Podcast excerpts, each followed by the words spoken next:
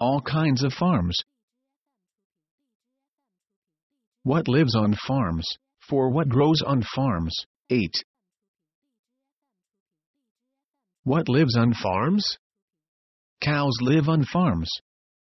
Milk comes from cows. We drink milk. We make cheese and butter from milk. Sheep live on farms. Wool comes from sheep. We make clothes from wool. Chickens live on farms. Eggs come from chickens. We eat eggs for breakfast. What grows on farms? Apples grow on farms. We eat apples. Other fruit grows on farms too. We eat fruit.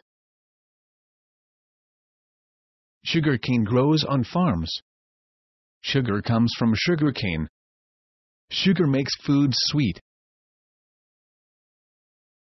Cotton grows on farms. We use cotton to make clothing. Shirts, pants and socks are made from cotton. What did you use today that came from a farm?